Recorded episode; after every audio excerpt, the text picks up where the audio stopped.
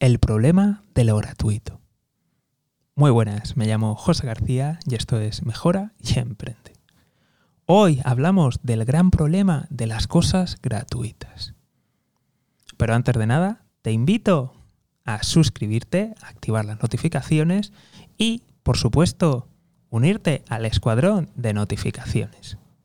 Veréis, desde un punto de vista empresarial y de negocios, pues siempre vemos, ¿no? Decimos, oye, podríamos ofrecer algo gratis, ¿no? Y de esa manera, pues bueno, conseguimos algún lead, atraemos clientela. Podríamos, no sé, sacar alguna versión gratuita que, ofrece menos cosas, a lo mejor de, de algún servicio. Y eso, pues nos parece muy bien y nos parece súper lógico. ¿Cuál es el problema? El problema está en que no voy a mirar a nadie, ¿no? Ojalá, ojalá no sea tu, caso, pero digamos de que algunas personas cuando ofrecen algo gratuito, pues digamos que pues es un poquito chapucero el servicio que dan, eh, no está en muy buenas condiciones y al final esas otras personas acaban pensando, bueno, eh, tampoco me van a juzgar mal porque claro, es algo gratuito, que, se puede esperar por algo gratuito. Error. Y ese es el problema. El problema es que se nos, se nos ha acostumbrado a recibir servicios y productos de manera gratuita con una calidad altísima. Y es así, cosas como Amazon, como otras tiendas virtuales, eh, como por ejemplo, cursos gratuitos. Al final nos encontramos con que existe una oferta de, productos y de servicios gratuitos, completamente gratuitos, que tienen una calidad altísima. Y al final, de cara a los usuarios, ocurre que cuando te ofrecen algo gratuito, tiene que ser de esa calidad. Y cuando no lo es, uff, automáticamente las personas extrapolan a toda la compañía y al resto de servicios. Es más, aunque tú tengas varias versiones y tengas la, gratuita, para que simplemente la gente lo vaya conociendo, si esa opción gratuita no da las suficientes prestaciones, la gente se puede mosquear, se puede cabrear y puede pensar que el resto, el servicio de pago, pues oye, igual no merece mucho la pena, se puede hacer, llevar un chasco. Por otra parte, los servicios gratuitos, en muchas ocasiones, pues resulta que, a lo mejor el, usuario necesita llamar, necesita ser atendido y al final te produce un coste de, de, atención. Y aquí te puedes plantear, bueno, pues a lo mejor no, no doy asistencia error, error, porque va a pensar que, oye, ¿qué, mierda de, asistencia? Sí, sí, sí, la gente lo quiere todo. Lo quiere de gratis y encima que le atiendas, le expliques. Y si no lo haces, pues ya mal piensa del otro servicio y mal piensa de toda la empresa en general.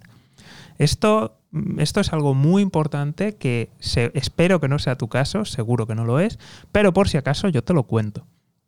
Y es que cuando lanzamos algo gratuito, eh, tenemos que hacerlo pensando en que estamos ofreciendo un servicio premium y, que tenemos que atender muy bien a ese usuario gratuito, porque es posible que extrapole lo que ocurra ahí.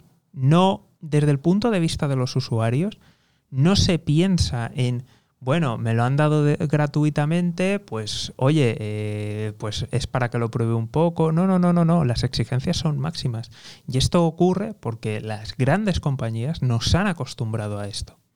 Entonces, automáticamente, en cuanto vemos cualquier mínimo defecto, lo extrapolamos a los siguientes servicios y lo extrapolamos también a toda la compañía.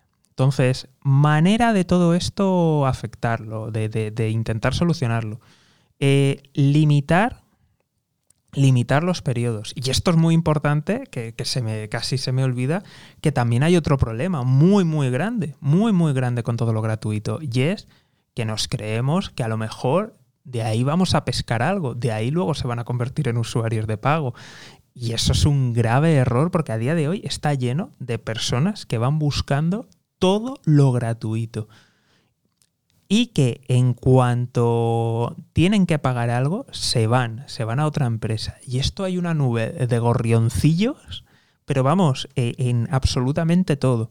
Entonces, mucho cuidado. Y como ya había empezado a decir, eh, las maneras de, intentar solucionar estos problemas es primero con una limitación de, tiempo importante. Luego, eh, ofreces asistencia bien, muy buena, o la tratas de limitar de alguna forma y que quede bien claro.